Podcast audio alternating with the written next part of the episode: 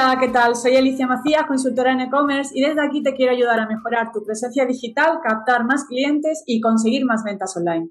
Y para ello tenemos hoy aquí con nosotros a un súper invitado que es Jean-Noël Saunier, cofundador de growthhackingcourse.io. Bienvenido. Ah, muchísimas gracias, Alicia. Un placer de, estar ah, con vosotros. Estupendo, Jean-Noël. Te voy a presentar a la audiencia para los que no te conozcan.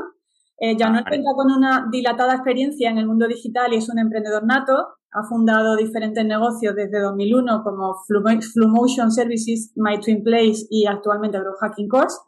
Te defines en LinkedIn como experto en acelerar negocios digitales, tomador de decisiones basado en datos y KPI y con fuerte enfoque en la experiencia de usuario, la conversión del embudo y la satisfacción del cliente. Súper importante para todos los que tienen un e-commerce, ¿verdad? ¿Quieres aportar algo ah. sobre tu experiencia, Yanuel?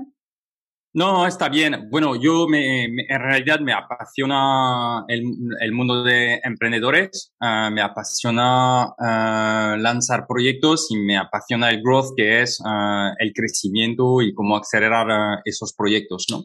Así que lo has hecho muy bien. Eh, eso es. Vamos a empezar. De hecho, la pregunta es, mm, hablando de growth, eh, cuando hablamos de growth hacking, yo no sé si, bueno, si todo el mundo conoce esta, esta técnica, pero muchas veces como la palabra hacking suena como a hackeo, ¿no? A mí hay gente que piensa que growth hacking es pues crecer con trucos, ¿no? Con hackeos, técnicas así oscuras que me van a permitir tener un crecimiento exponencial, así como con mucha viralidad. Eh, sí me gustaría que empecemos precisamente aclarando muy bien qué es growth hacking. Ok, ah, bueno, la, vamos a decir que hablamos de growth hacking, growth marketing o, growth, que es ah, la parte de, aceleración. si miras los datos y que normalmente preguntamos a una audiencia ah, o a empresas, ¿cuántas, ¿cuál es el porcentaje de empresas que utilizan el growth hacking y cuál es el porcentaje que no lo usan? ¿no? O sea, en general tienes 99% de los proyectos de los e-commerce o ah, de las uh, startups que se lanzan, pues no están usando uh, el growth, growth hacking, growth marketing. El 1% sí. Entonces, en general, esto llama mucho la atención porque dices, bueno, basado en datos, eso significa que no hay mucha razón de, de, de interesarse al, a, esta metodología, ¿no? Luego, cuando miras el 1% eh, y que salen nombres como Salando, Skyscanner, Airbnb, Amazon, Facebook, que tienen equipos especializados en growth, que es la metodología que usan para su crecimiento, dices, aquí hay algo y tengo que mirar más en detalle lo que está pasando con e-, este 1% ah, de los proyectos. Entonces, lo primero que diría es que abrimos la mente porque, porque detrás de este 1% hay algo que puede impactar e interesar a muchísimas uh, e-commerce, tiendas online, proyectos que, estés, que están en fase de crecimiento o que quieren crecer, porque en general cuando preguntas a, a fundadores uh, si quieren crecer, la mayoría te dicen que sí, ¿no? Uh, pero si les preguntas qué estás haciendo para crecer, ¿Tienes algo implementado específicamente para esto? ¿Cuál es tu KPI y cómo lo haces crecer? Pues ahí empiezan a las, las, las conversaciones de, bueno, es verdad que, ¿sabes? E-, este, este interés, ¿no? ¿En qué está? O sea, en realidad lo has dicho perfectamente. El problema es que asociamos el growth hacking a trucos, ¿vale? Y eso es un, es un problema desde el principio. ¿Por qué? Porque las empresas que han crecido ah, se han mediatizado a través ah, de algunos trucos que en realidad son experimentos que han funcionado. Pero este experimentado que ha funcionado viene de ah, una metodología donde se lanzan muchísimos experimentos. ¿no? Ah, se, se, se, mediatiza uno, pero detrás hay algo más, que es que esas empresas en fuerte crecimiento ¿vale? utilizan la metodología de growth que hace que lanzamos experimentos ah, basados en hipótesis de crecimientos. ¿no? Y esto se hace de forma regular. De hecho, ah, cuando ah, miras en lo que están haciendo, bueno, por ejemplo, Amazon, ¿no? Ah, lo que dice es, pues en realidad el éxito que hemos tenido en Amazon es, está basado en el número de, de experimentos que lanzamos por año, por mes, por semana, por día y podríamos seguir, porque hoy es flipante el número de experimentos que están haciendo, ¿sabes? Y cojo un ejemplo como Amazon porque esto lo han, desde, desde los principios, lo tienen en la cultura de la empresa y podríamos coger otros ejemplos. Esto no significa que todos queremos ser Amazon. No, no, no tiene que ser por qué, ¿sabes? Pero lo que sí es interesante es, si ellos lo están haciendo, y son líderes mundiales o Airbnb que lanza 700 experimentos a la semana. No se trata de decir es que yo voy a lanzar 700 experimentos y soy un, un, e-commerce pequeño, un digital native brand, ¿no? una marca digital. No, significa que ellos lo están haciendo yo también lo tengo que hacer a mi escala. Y, mm, y entonces esto es lo que significa, que significa el growth, ¿no? Eh, yo también lo que suelo pensar es, eh, el, el, marketing digital todo el mundo lo conoce, pues esto es una evolución del, del, digital marketing, pero orientado a ventas, ¿no? Porque a menudo se dice, oye, ¿cuál es la diferencia entre el growth y el digital marketing, ¿no? O el marketing digital. No hay realmente una diferencia, es una evolución orientado a ventas. Vale de todas formas entiendo que, se apoya, el growth se apoya en el marketing digital, ¿no? Porque cuando hablas de experimentos, parte de esos experimentos pueden ser acciones de marketing digital, ¿no? Totalmente. Por eso digo, es, es, es, un, es una evolución, ah, una optimización del marketing digital. La diferencia que podríamos decir, ¿cuál es? Pues es, quizás en marketing digital vamos a coger un número de Ah, lo que llamamos a veces el vanity metrics, ¿no? Ah, cuánto tengo de follower, cuánto he ganado de follower, ¿vale? Y el digital marketing con el growth es, bueno, pues, ¿cuál es, cuánto he generado de transacción? ¿Cuánto tengo de tráfico? ¿Cuánto he convertido? ¿Sabes? Vamos más a, ¿y qué ha generado ventas? Entonces, vamos más a, a una eficiencia de ventas que trabaja mano a mano con el marketing digital. Es decir, marketing digital y ventas juntos es donde hacemos growth y vamos orientado a ventas, a ventas, a ventas y mejorar, optimizar, mejorar y, convertir más, ¿vale? Vale. ¿Cómo empezamos? Porque dentro de Growth Hacking Course, de, la plataforma, eh, los contenidos que, que, se, que se ven ¿no? durante el curso, eh, se empieza por el mindset. Entonces, entiendo que primero quizás es fundamental si una, para quien nos esté escuchando, no tenga su tienda online y acaba de empezar o lleve un tiempo pero no termina de crecer, el mindset debería de ser el primer punto por el que empezamos y en qué consiste esa parte de mindset. Sí, es verdad que nosotros eh, con Xavier Lavallos, que, que, es mi socio y, montamos uh, growthhackingcourse.io juntos, Em, para nosotros es una temática muy importante, ¿no? El mindset.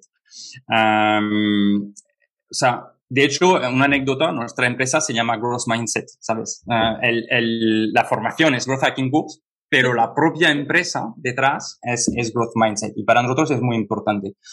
¿Por qué es importante? Porque en realidad lo que solemos decir es, si tú haces lo mismo que tus competidores y que en general si arrancas, si lanzas tienes menos medios, tienes menos recursos, para tener los mismos recursos que ellos, pero entonces no vas a poder ir más rápido, ¿sabes? O sea, básicamente dice, lo tengo que abordar el tema de manera distinta o me voy a enfrentar a hacer lo mismo que los otros. Entonces, ¿cuál va a ser mi ventaja competitiva?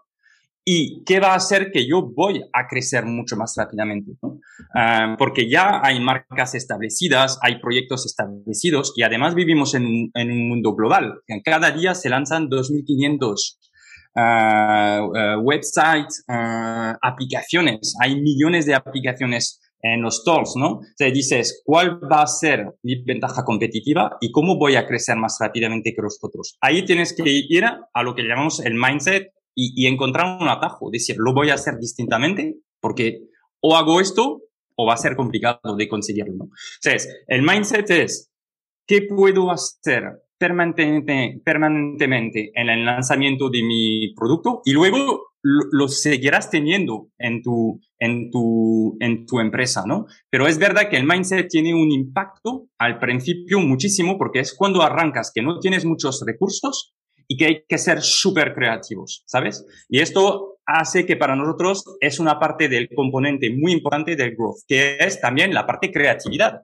¿vale? Sabiendo que el growth es una metodología en seis pasos en el cual vamos a hacer una parte de brainstorming y decir, oye, ¿cómo puedo, si quiero ah, lanzar un experimento para, para crecer mis ah, ventas aquí, cuál es el experimento que voy a lanzar? Dentro de la propia metodología que está en seis pasos, hay una parte de brainstorming y creatividad, ¿no? Entonces, esto es lo que queremos ah, desarrollar, que en general los, los fundadores que lanzan proyectos, pues rápidamente se están confrontando a problemas, ¿no? que tienen que superar y entonces desarrollan esta parte. Pero a menudo, por ejemplo, en grandes éxitos no se ve que han utilizado este mindset. Se piensa que han hecho las cosas de forma normales. Y muy a menudo te das cuenta que primero han lanzado sin tener ah, todo ya preparado, es decir, una forma muy lean y muy smart de hacer las cosas. Y hoy lo ves como es un proyecto muy potente, pero cuando arrancaron lo hicieron de, de otra forma. ¿Qué significa? Pues que hay un montón de ejemplos, ¿no? Ah, hay un ejemplo que, que, nos, que nos encanta, por ejemplo, en, en, por ejemplo, en una app como Globo, pues uh, realmente, uh, y esto lo explicamos en, en, varios de nuestros contenidos, ¿no? Han, han crecido muchísimo a partir del momento Uh, o han tenido la, el delivery de, de, de, comida, ¿no? Y claro, al principio no tenían Ah, realmente ningún acuerdo porque eran muy pequeños. Hoy no es el grupo que conocemos, pero los primeros y las grandes marcas no querían trabajar con grupo. Entonces, ¿cómo se han imaginado uh, de, de, hacerlo sin tener al principio los acuerdos de las marcas para validar que gracias a este acuerdo iban a poder crecer sus ventas, ¿no? Eso es un ejemplo, pero también hay un, montón de otros ejemplos. O como website de e-commerce han empezado teniendo miles y miles de productos, scrapeando información de proveedores, ¿vale? O de otros sites para poder ofrecer desde el principio suficientemente oferta uh, para vender más, ¿no? Y es interesante de decir, oye, es que esto hubiera tardado muchísimo en hacerlo, pero lo han hecho de forma uh, recuperando información, organizando la información. Hay miles de ejemplos, pero el mindset es, ¿Cómo lo puedo hacer distinto? ¿Cómo puedo ir más rápido? ¿Cómo lo hago de manera más fin? Es una mezcla ahí que es súper interesante. Y a menudo cuando te inspiras de casos dices, wow, efectivamente esto lo podría hacer yo también, ¿sabes? Vale. Entonces, digamos que primero empezamos por esa parte ¿no? de creatividad, de pensar cómo lo hacemos diferente y a partir de ahí hablas de que el, growth, que se, que aplican como seis pasos. ¿Cómo, ¿Cómo es esa evolución? Desde que yo tengo esa, pues esa idea, esos experimentos que quiero lanzar, ¿cómo empezamos a aplicar el growth? Vale, entonces la metodología está en seis pasos y, y, y, se basa en lanzar experimentos. Entonces, la primera cosa es, ¿tú estás lanzando experimentos en tu proyecto o no? ¿Vale? En tu e-commerce, ¿haces experimentos o no haces experimentos? Si no haces, deberías hacerlo, porque es una metodología que funciona, no te lo planteas tienes que arrancar haciendo experimentos. ¿Esto qué significa? Que quieres validar hipótesis de crecimiento. O sea, tu hipótesis de crecimiento, ¿cuál es? En función de tu negocio, estado cuál, en donde eh, estás, tienes que hacer una lista de cosas que podrían impactar en tus ventas, ¿vale? Esto de forma general. Entonces, ¿cuál es la hipótesis? Una vez que tienes varias hipótesis de crecimiento, aunque seas uno, dos, tres 10, 20 es lo mismo, ¿vale? Luego tienes que ir priorizando, porque sabemos todos cómo pasa esto, estamos todos a, tope, a full, no tenemos tiempo, ¿no? Entonces, no podemos lanzar eh, experimentos uh, sin decidir de una, una, regla, de un score, que se llama un scoring, de uh, cuál es el experimento primero que voy a lanzar. Y ahí entramos en detalle de tiene que ser, por una parte, uh, cuál es el impacto que puede uh, tener en ventas, pero con el mínimo recursos posible. Porque si queremos probar cosas, no se trata de implementarlo inmediatamente, ¿no? Se trata de ver si realmente esto puede tener un impacto en mis ventas. Y luego, si funciona, ¿vale? Entonces, luego hay una fase de prueba, de test, durante X. Por ejemplo, durante dos semanas voy a hacer una prueba de este experimento que puede tener un impacto en mis ventas analizo, es decir, me voy a basar en los datos para ver si realmente lo que pensaba ha tenido un impacto, lo voy quizás a iterar porque digo, ostras, no he tenido tanto impacto, pero sí que puede haber algo, entonces itero uh, y decido, ¿lo guardo? No lo guardo, ¿vale? Básicamente, uh, sobre, um, vamos a hacer un porcentaje, sobre 100 experimentos o sobre 10 experimentos, vas a tener dos que vas a guardar e implementar Es decir, lo vas a, decir, ostras, esto está funcionando, lo guardo. Uh, y 80, que en realidad has aprendido, ¿no? y, y, eso es muy interesante porque hablas con, con growth manager de, de, de empresas en fuerte crecimiento, muchos te dicen, al final es un tema de ventaja competitiva también sobre lo que has aprendido frente a tus competidores. Cuando, como estamos siempre en una carrera, hay que ir más rápido. Lo que no te ha funcionado es que en realidad lo has aprendido y esto te sirve para seguir mejorando tus experimentos y ver cómo eh, encajar tu producto y, vender más, ¿no? Entonces, hay una fase ahí de aceptar que, uh, y de, que hay experimentos que no van a funcionar, ¿sabes? Pero hay experimentos, por ejemplo, explicamos un caso en Airbnb de, de un cambio que dices tampoco es, es tan importante, pero que tuvo un impacto en las ventas de un, de un 30% cuando lo, lo, pusieron en marcha, ¿no? Y es un, un, ejemplo muy conocido, que es los favoritos, ¿no? Que a partir del momento un Airbnb tenía favoritos, tenía, sabían intenciones de viaje, y esto ha mejorado muchísimo, o sea, han mejorado el número de favoritos que los usuarios guardaban y esto ha tenido un impacto en ventas. ¿vale? Uh, y esto es un ejemplo de experimentos. Hay que decir a nuestra audiencia es, uh, en general, uh, nos tenemos que quitar un mantra de, de la cabeza, porque cuando hablamos de, de, de, crecimientos elevados, exponentes o de crecimientos importantes, pensamos que hacemos una cosa y, y va a llegar el crecimiento. Y, y esto no suele pasar. La realidad es que los crecimientos vienen de pequeñas mejoras.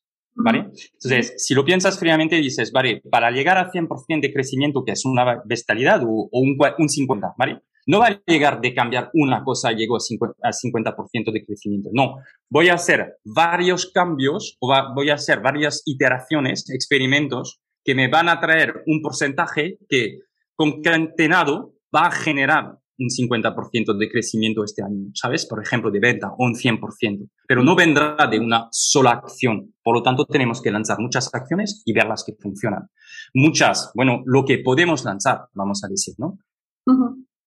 Para no poner demasiado presión a nuestra audiencia. Eh, lo que tú comentas, yo, mm, me ha venido a la mente como cuando emprendemos, que de todos los experimentos puede que algunos no sean realmente relevantes ¿no? en ventas, pero sí todo el aprendizaje eh, que aporta, ¿no? Es como cuando emprendemos, ¿no? Emprendemos con una idea, incluso puede que no nos haya funcionado, pero toda esa experiencia, todo ese camino te ayuda también a enriquecer el, negocio o plantearte experimentos que te vayan a funcionar mejor. Pero al final es estar y mm, ser muy creativos, ¿no? Yo eso lo veo fundamental, ¿no? El, el sentarnos, pues muchas veces nos dejamos llevar, eh, pensamos que lo importante es invertir en publicidad, pero no lo hacemos tampoco con estrategia. Entonces yo creo que la base, entiendo que la base del growth hacking primero es definir bien esos experimentos y, y, ponerlos en marcha y a lo mejor no tiene que ser una acción súper gorda, puede ser algo tan sencillo como lo que tú comentabas. Sí, totalmente. Y, y, lo que dices es verdad, ¿no? Pero yo comparo muchísimo, o sea, al final lo que tenemos que, yo lo veo que estamos en un mundo muy competitivo, ¿no? Y, me gusta uh, acercarlo al mundo del deporte. Es decir, al final estamos en competición permanentemente y tenemos que ganar, ¿no? Y tenemos que estar, mmm, pues, creciendo y subir y estar en, en, los primeros. En general, es nuestro objetivo, ¿no? Y entonces, si tú lo piensas, no vas a ser el número uno en cualquier deporte si de vez en cuando te entrenas. Esto no puede pasar, no suele pasar, ¿sabes? No, no vas a decir, no, es que la semana que viene me entreno y veremos lo que pasa en el partido, ¿no? O, en competición. No, te pones una rutina es una metodología, te vas mejorando, vas analizando lo que estás mejorando y vas creciendo, ¿no? O sea, entonces, al final lo que quiero decir es, lo mismo que harías en deporte o en muchas cosas, es lo que vas a hacer también en tu propio proyecto, ¿vale? Lanzar experimentos, ver lo que funciona, uh, mejorar, medir uh, cuáles son los resultados para, para crecer y mejorar uh, tus objetivos y tus KPIs, ¿no? Y fijarte los objetivos muy claros. Vale, por ejemplo, se me ocurre cómo conseguir los 100 primeros clientes, ¿no? Yo acabo de empezar con mi e-commerce y venga, me planteo mmm, conseguir los 100 primeros clientes. ¿Qué técnicas podríamos o cómo podríamos aplicar ahí el growth hacking para, para marcarnos o para conseguir ese objetivo? Vale, entonces, esto es, uh, yo diría que um, hay como tres etapas ¿no? en la vida de un proyecto. Hay, lanzamos y tenemos que encontrar el mercado. Hay uh, lo que llamamos el product market fit, es decir, nuestro producto encaja y, y, empezamos a tener ventas y vemos que esto está funcionando y que hay una satisfacción de los usuarios, que esto es muy importante. Y luego hay lo que llamamos el scale, ¿no? Son tres etapas de proyectos. Lo digo para que nuestra audiencia pueda uh, pensar en qué momento están. Claramente la metodología funciona, pero tus uh, tu manera de pensar y de escalar será distinta. Entonces tú dices, vale, estamos lanzando, necesitamos nuestros 100 primeros clientes, claramente estamos en una fase de prueba de nuestro producto y, y de lanzar, ¿no? Una fase de lanzamiento. Todavía no tenemos el product market fit, lo tenemos que encontrar, ¿vale? Y esto será nuestro objetivo. Es, eso es lo primero. Um, si piensas claramente, en general en esos momentos tú no tienes muchos medios, ¿vale? Entonces, no vas a ir arrancando inmediatamente con, con técnicas, por ejemplo, de pay, que serían, bueno, voy a ir adquiriendo um, usuarios, o si puedes hacer una prueba, pero la lógica es, yo voy a, a paid una vez que ya sé uh, que tengo uh, un coste de adquisición que puedo controlar, que sé que voy a transaccionar y que sé que tengo un lifetime value razonable para entender cuánto tengo que invertir en Pay. Si no, los proyectos que arrancan con Pay se, se, se pillan en general el presupuesto y como no tenían un producto que todavía está listo, pues van a, van, van a tener problemas. Entonces, estamos en una fase de, muy de mindset, de pensar, de decir, oye, si tengo que conseguir 100, 100 clientes, voy a hacer cosas que no escalan quizás después, pero que tengo que hacer, ¿no? Entonces, ejemplos. Yo no sé cuál es tu, tu producto, tu proyecto, ¿no? Pero a mí, um, ejemplos, ¿no? Uh, si es un nuevo producto que estás lanzando y que quieres probar, pues hay, o sea, hay una, una técnica que es muy interesante en Growth que es uh, Other People Network, ¿vale? Cuando solemos lanzar, no tenemos tráfico. Y tenemos que ir a buscar el tráfico. En realidad lo que tenemos que ir a buscar son usuarios. Usuarios, eh, un mayor persona que pensamos que podría encajar con nuestro producto, nuestras ventas, nuestra tienda, ¿no? Estos están en otras redes. Nuestros usuarios están en otras redes hoy en día, ¿sabes? Eso es, cómo me apalanco sobre otras redes para conseguir, por ejemplo, mis próximas ventas. Entonces, la, la, la, audiencia que nos escucha puede pensar, pero ¿qué significa esto? ¿Vale? Entonces, vamos a aterrizarlo. Por ejemplo, lanzo un producto. Pues hoy hay plataformas como Kickstarter, por ejemplo, y, un montón más, que te permiten de lanzar en preventa tu producto que todavía no está prefabricado y que vas a generar un, que ellos tienen base de datos de, de early adopters que están dispuestos a comprar un producto que se lance en el, en el mercado, ¿no? Esto es una forma de lanzar un nuevo producto y de venderlo con un precio, ventaja para el usuario que tendrá un precio más atractivo que será en el futuro, pero ventaja para ti, creas una comunidad y creas compradores cuando no tienes producto. ¿Vale? ¿Por qué cojo esto? Porque es un ejemplo. La mayoría de las personas dirían, bueno, pues primero vamos a producir el producto, ¿vale? Y luego lo vamos a vender. En, esa mentalidad de mindset de growth sería, es que si el producto te funciona, intentamos de venderlo antes de tenerlo, porque si no funciona, ya he producido mm. y, y, tengo los productos en casa. ¿Qué hago con ellos? ¿Sabes?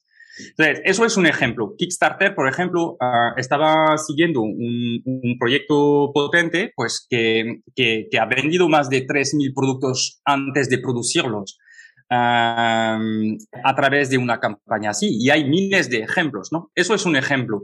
La otra es apalancarte sobre redes sociales. O sea, vemos que um, hay una forma hoy de llegar a los usuarios a través de las redes sociales sin estar pagando al principio, ¿sabes? Sobre un Instagram. Uh, en Facebook era el caso más antes. Claramente, ahora mismo tenemos que ir a buscar redes sociales donde hay un reach orgánico interesante en Facebook hay muchas uh, marcas se han apalancado en Facebook primero de forma orgánica, luego de pago y que luego han crecido muchísimo gracias a Facebook. Hoy hay Instagram, pero Instagram cada vez más es de, es de pago. Pero tienes otras redes, ¿no? Tienes TikTok, por ejemplo, que te puede funcionar en función de tu buyer persona, de generar una marca o personal, una primera marca, ¿sabes? De, de tu proyecto y de tus productos a través de, de, de redes sociales. Pero la idea ahí es, en qué me voy a apalancar a conseguir esos 100 primeros uh, clientes. Si tú eres, por ejemplo, uh, una, vendes una tecnología para e-commerce, pues podrías ir en LinkedIn y decir, mira, voy a mirar los que están usando en grupos, ah, grupos de Facebook, grupos de LinkedIn, quién está usando una tecnología competidora en e-commerce, ¿vale? Y, yo voy a ofrecer a, esos usuarios que ya están usando de utilizar la mía porque es mejor. ¿Cuál es tu ventaja competitiva? Es mejor. Pues si es mejor, entonces tengo que atacar también ah, clientes de competidores, ¿no? De la misma forma, tienes ah, herramientas como uh, por ejemplo, que te permiten de saber, oye, cuáles son las tecnologías más usadas y quién usa esas tecnologías, ¿vale? Entonces puedes identificar eh, ya clientes existentes, ir a LinkedIn, contactarles a través de LinkedIn y empezar a decir, mira, voy a conseguir mis primeros clientes de esta forma porque sé que están usando una tecnología competidora. Hay un montón de maneras de, de, de, hacerlo. Lo importante es eh, tener claro rápidamente y probar uh, el buyer persona, tener claro mi ventaja competitiva y probarla y, creo que apalancarse sobre eh, redes eh, existentes, ¿no? Es una forma de poder eh, arrancar.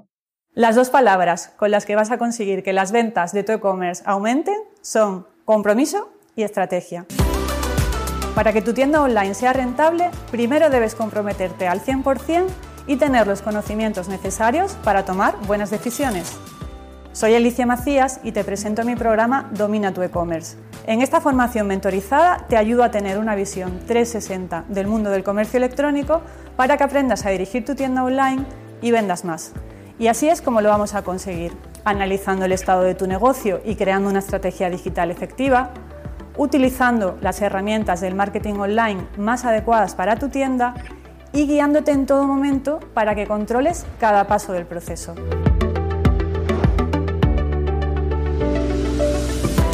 Además, en Domina tu e-commerce podrás acceder a mi plataforma online siempre que quieras. Haremos sesiones grupales para resolver dudas y revisar avances. Y para que compartas tus experiencias con otros emprendedores del mundo e-commerce, te daré acceso a mi grupo privado de Facebook.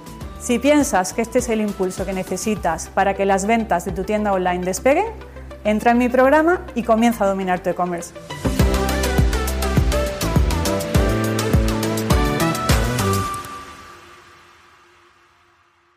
Lo que pasa es mm, yo, mi, mi experiencia con, con, la gente con la que, con la que trabajo, que mm, tendemos a apalancarnos en redes y yo creo que también muchas veces es complicado crecer en redes y darse a conocer en redes, ¿no? También al final eh, ahí, bueno, pues la creatividad tiene que ser muy, muy fuerte y aparte también yo creo que si no nos apoyamos de la mano de la publicidad es muy complicado, ¿no? Hacer esa captación porque podemos estar como hormiguitas todo el día publicando en redes, pero si no vamos más allá, no es, no es una red para validar de forma rápida, ¿no? Lo que, lo, que es la, el, el, producto que estamos vendiendo, ¿no? Esa es mi, mi sensación muchas veces cuando nos apoyamos en redes.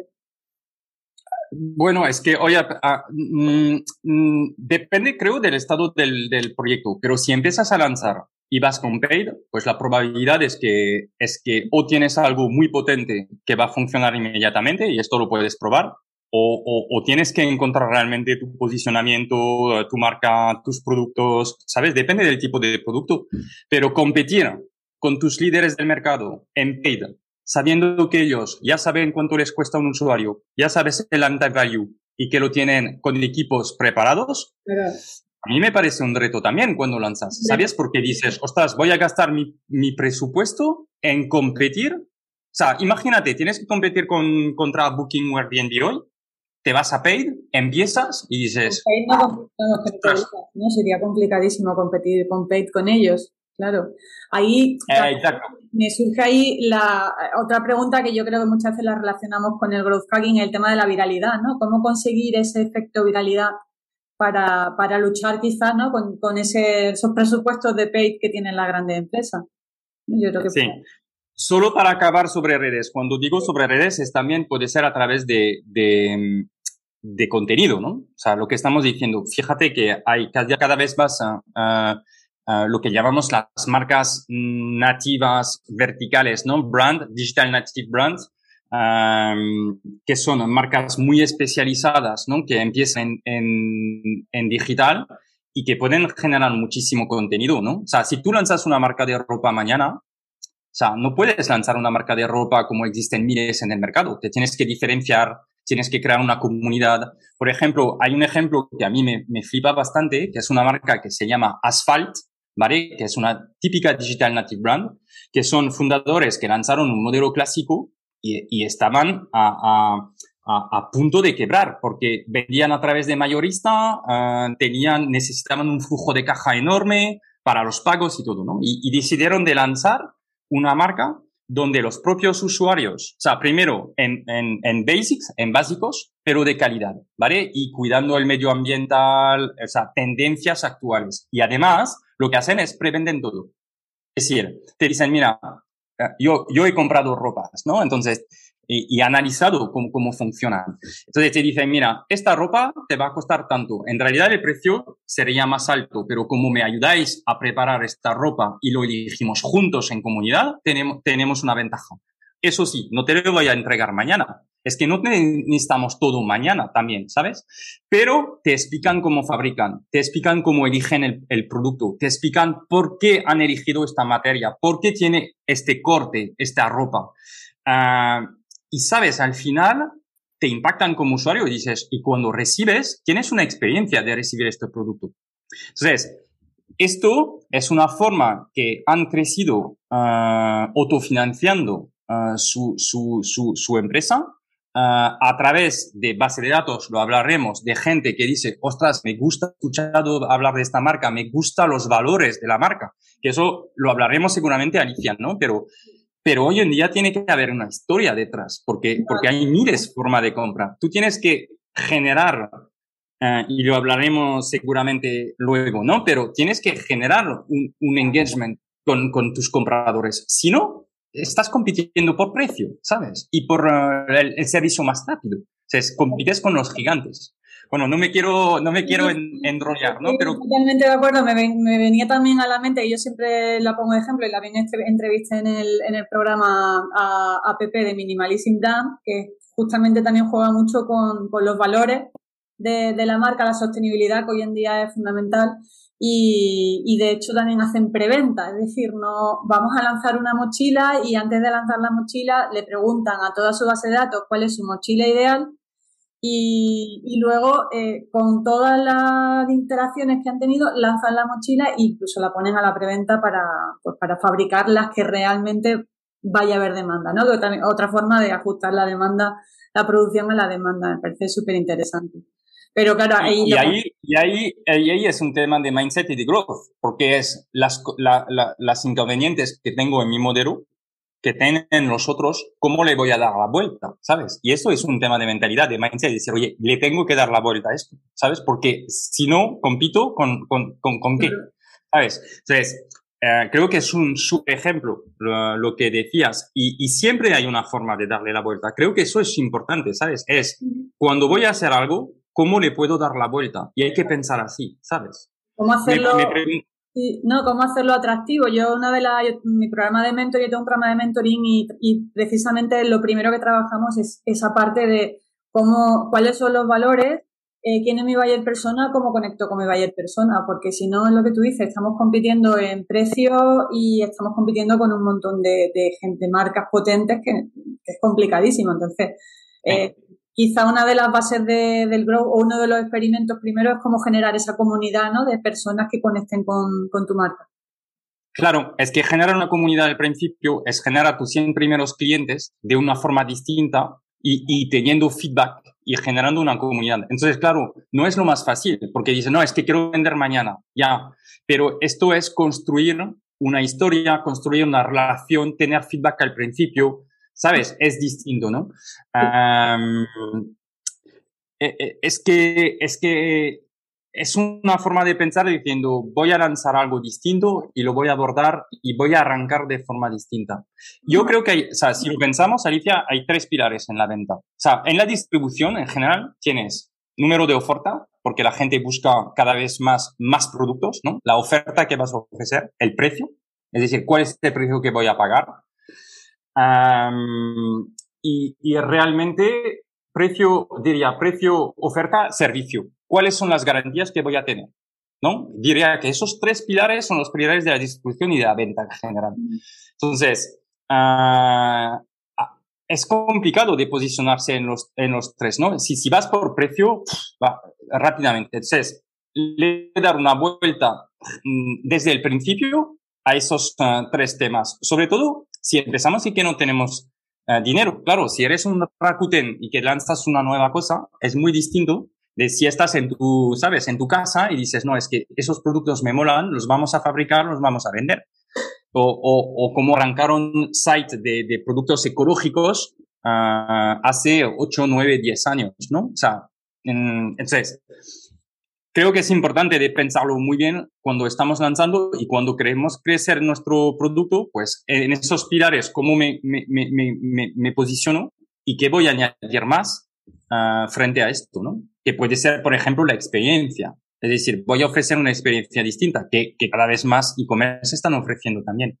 Totalmente. O sea, tú hablabas de viralidad y creo que esto es un tema de, de, de, de eso es, también es un sueño, ¿no? O sea, a menudo tienes uh, em, emprendedores uh, o personas que están pensando en lanzar un proyecto que te dicen, oye, que yo quiero conseguir viralidad. Es que ahí hay, también algo que tenemos que quitarnos de, la mente, ¿no? No todos los productos son virales, ¿vale?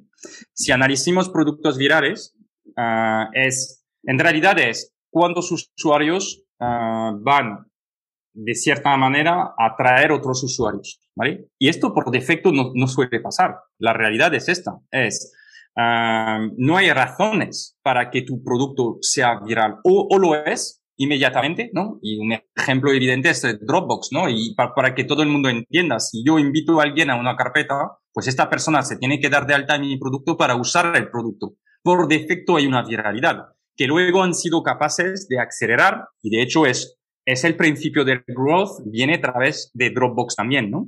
Uh, de cómo lo han hecho para acelerar este growth. Pero a priori, no todos los proyectos son virales, ¿vale? Esto no significa que no tenemos que trabajar quizás lo que llamamos el growth loops, ¿no? Es un loop de retroalimentación que te permite de atraer más.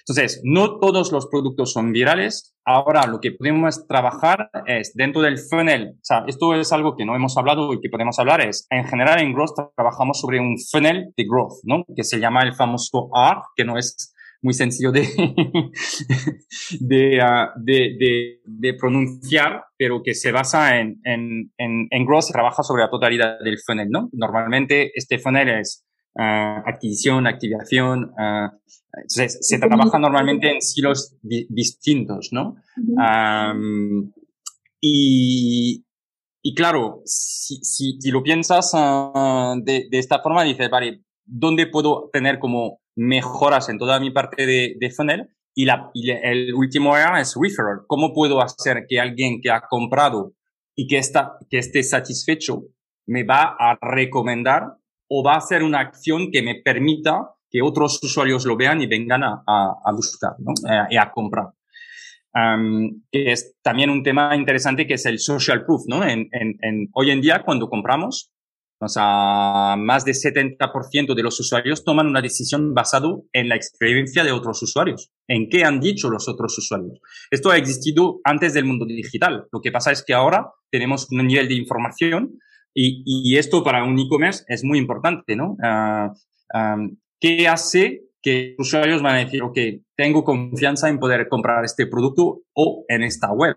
Es muy importante, ¿no? Y vemos técnicas de que son interesantes, ¿no? Que ves, ves en, eh, veces vas a mirar en, en site gigante y ves que hay productos que tienen cuatro o cinco mil uh, recomendaciones. Es que han puesto una acción para que haya una recomendación. Esto no viene porque viene así, claro, ¿sabes? Es que detrás hay un trabajo. Claro, la gente no pone una recomendación así como así, eso hay que currárselo, evidentemente.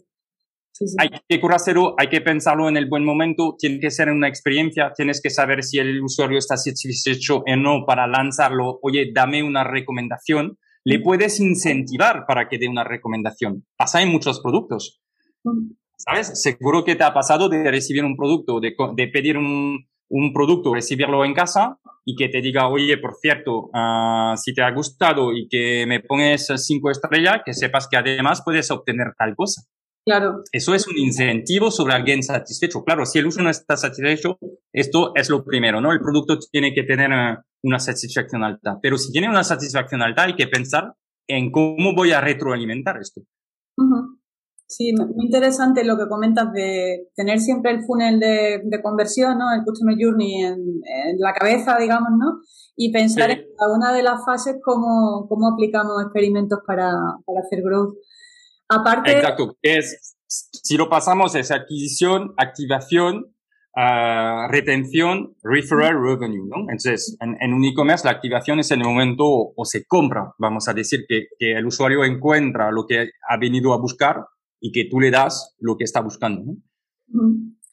Vale, muy bien. Eh, también en cuanto a, porque hablamos siempre de, por supuesto, que medir todo lo que hacemos. entiendo que la parte de análisis de datos es clave ¿no? dentro de, la metodología Growth. ¿Y qué tipo de herramientas podemos apoyarnos para hacer todo ese trabajo?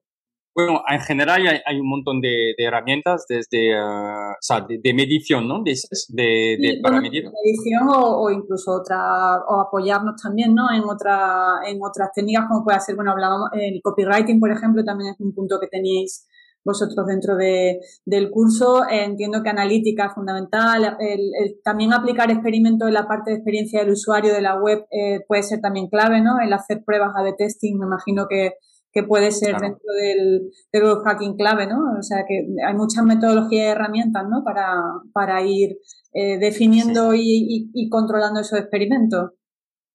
Totalmente. El, el, el copywriting es una parte importante, como decías, por, para mí para dos razones, ¿no? Lo primero es, si lo piensas, estábamos diciendo hay que contar historias, es decir, hay que, hay que generar un engagement entre tu comunidad, la gente que, que, que viene y, y, y, enganchar una historia. Esto, las historias viene de la parte copywriting, ¿no? De, de cómo, cuál es tu tono de comunicación. Es algo que en, no siempre se explica mucho en growth, uh, pero, pero la parte de marca, de brand, uh, uh, depende mucho también del tono de, de la manera de comunicar, ¿no? Entonces creo que el copywriting ahí tiene un impacto muy importante. ¿Cómo, cómo te vas a comunicar, no? Tu forma de comunicar con tu audiencia para que haya como un engagement. Y la otra parte es conversión. Es flipante, y tú lo sabes perfectamente, de ver que la conversión puede depender muchísimo, o sea, depende muchísimo del copywriting, de cómo, en pocas palabras explicas.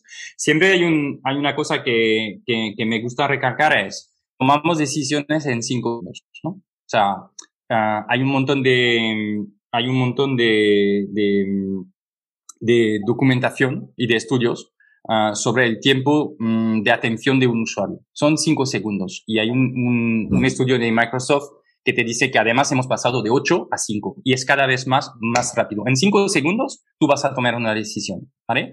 Entonces, ¿esto qué impacta? Pues impacta que todo lo que decías uh, tiene que ser mm, muy claro lo que voy a obtener, voy a entender muy rápidamente lo que busco, si busco un producto, y no tengo mucho tiempo. Entonces, ¿qué impacta en este caso? Pues va a impactar el diseño, por supuesto, para que sea lo más clean y que no te disturbe en el momento de tomar la decisión. Ah, te va a, a decidir el, el, copy, ¿no? Lo que estás diciendo, cómo, cómo rápidamente entiendo lo que estás ofreciendo. Y podemos decir también fotos y hay otros atributos que hacen que vas a tomar una decisión.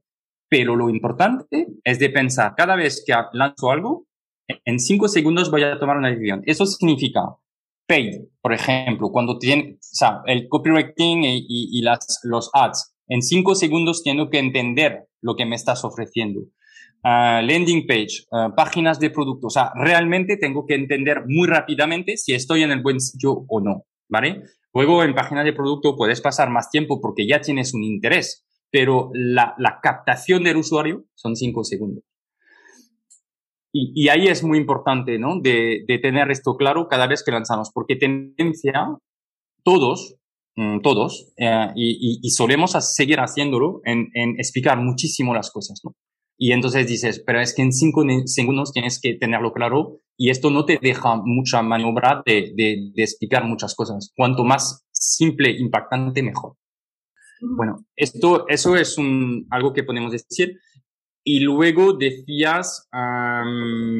Medir, ¿no? La parte de análisis, experimentos, saber hacer A-B testing, ¿no? Hacer, analizar también el comportamiento de los usuarios dentro de, una vez que a mi página o a la landing, ¿no? El, cómo se comportan, ¿no? Para ver si tienen interés realmente o ese diseño que comentamos eh, es suficientemente claro para que esa persona llegue, se encuentre a gusto, navegue. Mm, toda esa parte de herramientas también es pro, ¿no? Yo, una de las entrevistas que, he hecho hace poco es a Ricardo Tallar, que es experto en, en ¿no? que también es, fundamental a la hora de convertir, ¿no? El tener muy claro qué es lo que nos está funcionando y si el usuario realmente está percibiendo todo lo que sí. Sí, esta parte también está, hace parte... el de, es una mezcla un poco, ¿no? También de, de todo... Diría que... Herramientas. Sí, eh, eh, eh, diría que es una metodología de experimentación como, como una metodología basada en la experimentación ah, que también ah, pues integra parte, ah, por ejemplo, copywriting, ah, sabes, no es que ah, el copywriting es algo que, sabemos la importancia, ¿no? Pero mm, dentro de la parte de, de, crecimiento y de optimización, pues es clave, ¿no? y son ejemplos. Y los datos también, o sea, al final lo que queremos es tomar decisiones basado en datos, que es muy fácil de decir, y mucho más uh, complicado de, en general, de ponerlo en marcha y más que ponerlo en marcha, de luego uh, sacar la información esencial que necesitas, ¿no? Porque lo que también solemos tener es un montón de información y de decir, vale, pero ¿cuál es la información clave dentro de esto, no? Y, y, y de bajarlo. Entonces, una cosa que, que, a mí me encanta es también tener KPIs claros, ¿no? Uh, una, una cosa en growth que es importante es tu North Star Metric, es decir, tu métrica clave en tu negocio, ¿no? Y definir muy bien su North Star Metric parece muy sencillo, pero no lo es. Y de hecho hay, hay, hay, es interesante, ¿no? Porque cuando el fundador de, de, de BlaBlaCar um, en España, Vincent, uh, comenta que han ido evolucionando, ¿no? Su North Star Metric y que un día hablando con el fundador de Waze se dieron cuenta que su North Star Metric era un pelín distinto de lo que tenían ellos en mente ostras, parece muy sencillo, pero no lo es, ¿no? Es el KPI, el KPI, clave de tu proyecto, que, que mide uh, ventas, satisfacción de los usuarios uh, y, y, tu estado de proyecto, ¿no? De cómo crece tu proyecto y, de cómo performa. Eso luego lo bajas a KPI. Y eso es muy importante porque si no tienes los buenos KPI, ah, tienes un montón de datos y dices, pero ¿por dónde empezó? Entonces, en realidad, yo diría, lo importante es tener los KPI del, del proyecto, luego KPI en función de los departamentos cuando ya los proyectos van creciendo y seguir esos KPI con los, los, ah, los datos, ¿no? Y de, y de entrar con una base de KPI importante, porque si no nos podemos perder muchísimo en la parte de datos. Pues estamos llegando ya al final del programa. La verdad es que mm, me, encanta estar aquí hablando contigo. Son para mí es un tema apasionante. Y, bueno, podría seguir preguntándote muchas más cosas, pero quizá a lo mejor incluso te invito luego, hacemos una, una sesión segunda, ¿no? Para, para entrar en más detalle, pero sí que me gustaría, pues, por un lado, eh, hacíamos de resumen para la gente que nos está escuchando que tiene e-commerce, eh, una, últimas recomendaciones finales por tu parte y si quieres compartir también algún caso de éxito. Vale, o sea, yo lo que diría es, bueno, cada proyecto es distinto y, y, hay cosas que pueden variar, ¿no? Pero hay una cosa muy interesante que es, en general, 99% de los usuarios van a venir y no van a convertir. Esto es el primer dato, ¿sabes? Ya, importante. Lo segundo dato que tenemos que guardar en mente es cinco segundos para tomar una decisión, es lo que va a tener tu usuario, ¿vale? Entonces, planteate todo lo que haces para atraer y tener eh, atracción de mente de usuarios en cinco segundos. Luego, la otra cosa es, los usuarios suelen volver nueve veces antes de transaccionar, ¿vale? Es decir, hay que reimpactar esos usuarios, porque a la primera no van a convertir, la mayoría se van a ir y tenían una intención, venían en tu web por algo, porque si no, no hubieran venido, ¿vale? Pero se van a ir. Ah, tienen que volver nueve veces, ¿vale? Basado en esto, dices, ¿qué pongo en marcha para ser capaz de uh, recuperar una parte de este tráfico que se va a ir? Porque necesito estar hablando con ellos, ir madurando la decisión y reimpactarlos eh, porque la conversión no va a venir de, de, un día al otro, ¿no? Entonces, intentar de captar una parte de tu tráfico y no dejar irse el usuario sin empezar a tener un dato que te permita de comunicar con él es primordial, ¿no? Y todavía hay muchos eh, proyectos o, o, e-commerce que, que, que, son cosas que no quizás podrían poner más énfasis en esto. Y es clave, porque la realidad es que si necesitas nueve meses para que un usuario vuelva, ¿qué ponemos en marcha para que vuelva nueve meses y con qué dato lo podemos hacer?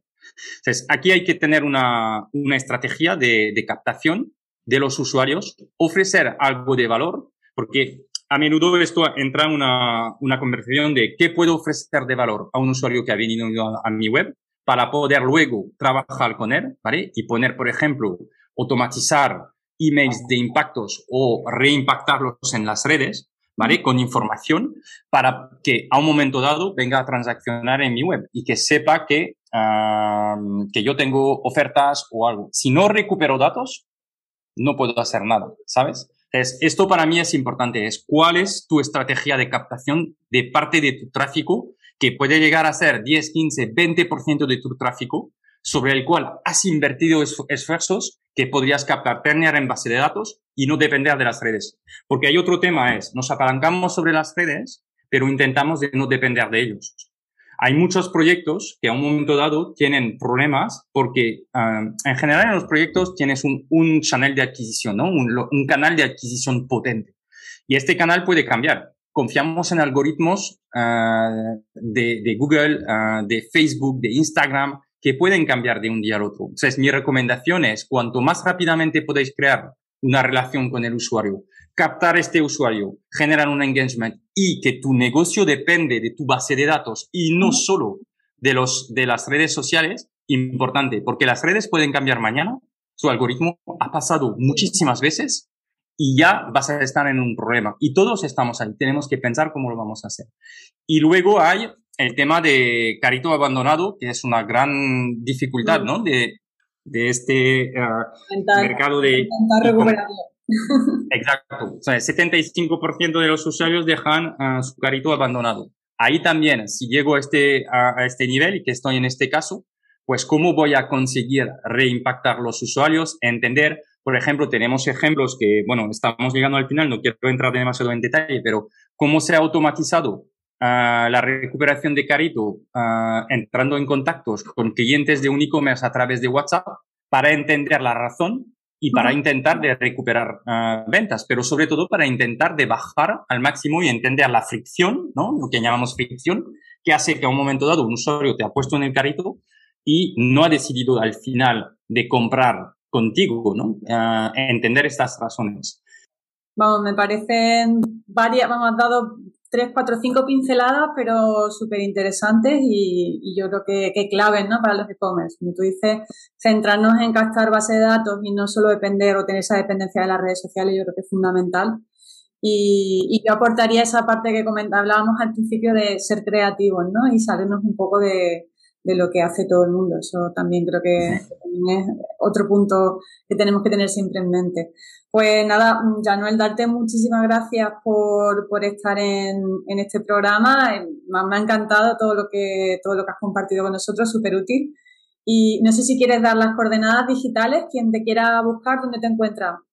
Sí, bueno, primero en growthhackingcourse.io uh, pues uh, hay muchísima información. Tenemos una parte de recursos uh, gratuitos donde, por ejemplo, hay pues información sobre e-commerce, hay información sobre las herramientas que no le hemos hablado mucho, pero hoy en día hay muchísimas herramientas que te permiten de poner un experimentos en marcha muy rápidamente sin tener que Uh, sabes, desarrollar y tener, o sea, tenemos una autonomía a través de las herramientas, lanzamos cada año las uh, 48 Hacking Tools, ¿no? Que son 48 herramientas que hemos ido probando a través uh, nosotros, nuestros profes que intervienen en la formación y, y por qué les gusta tal o tal herramienta, ¿no? Captar tráfico, tráfico por ejemplo, rápidamente, pues hay un montón de herramientas que te permiten hacerlo trabaja los caritos abandonados también, cómo integrar un WhatsApp con un carito de abandonado, pues hay una herramienta como Integromat que te permite de automatizar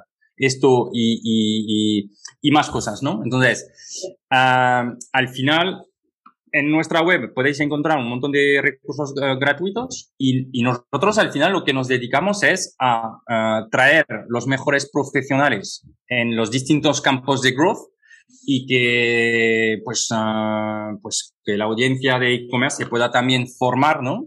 Eh, inspirar, ver casos, cómo lo han resuelto, porque también esto abre muchísimo la, venta, la mente y, y aprender de la metodología que, que, yo diría, o sea, no tienes nada que perder, ¿sabes? Uh, solo puedes ganar. Entonces, eh, luego se puede formar a través de, de, contenidos que existen en redes o alguien que quiere ir rápido, pues se puede formar con nosotros y, y, y aprovecharlo para ir rápido. Fenomenal. Muy bien, pues muchísimas gracias, Ya nos Estamos en contacto. Gracias a ti, Alicia. Ha sido un placer. Gracias, igualmente. Adiós. Bueno, pues hasta aquí la entrevista con Jan Noel. Espero que te haya gustado mucho, igual que a mí. Eh, hemos aprendido muchísimo todos. Y bueno, pues si te ha gustado, como siempre, darte las gracias, que pongas un comentario positivo en el canal de podcast que estés, donde me estés escuchando, un comentario, un me gusta. Eh, es bienvenido siempre porque es lo que nos va a permitir seguir creciendo en esta comunidad. Por supuesto, también te invito a que sigas los contenidos a través del blog, el canal de YouTube o los directos que hago en Instagram. Y nada más, eh, darte las gracias como siempre por estar ahí y nos vemos en el próximo episodio. Chao, gracias.